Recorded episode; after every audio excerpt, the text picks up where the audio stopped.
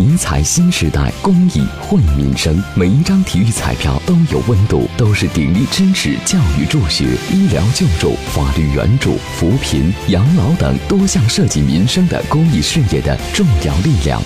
针对当前交通出行领域的诚信水平、市场秩序以及人民群众的需求还存在一定的差距，国家发改委、交通运输部和公安部昨天联合发布通知，决定在交通出行领域开展严重失信行为专项治理工作，包括网约出租车在内的城市出租企业、道路、水路客运企业和铁路、民航旅客等等，在第一阶段治理范围。对逾期未完成整改的失信主体，有关部门将其列入交通出行领域的黑名单，纳入全国信用信息共享平台，并且向社会公示。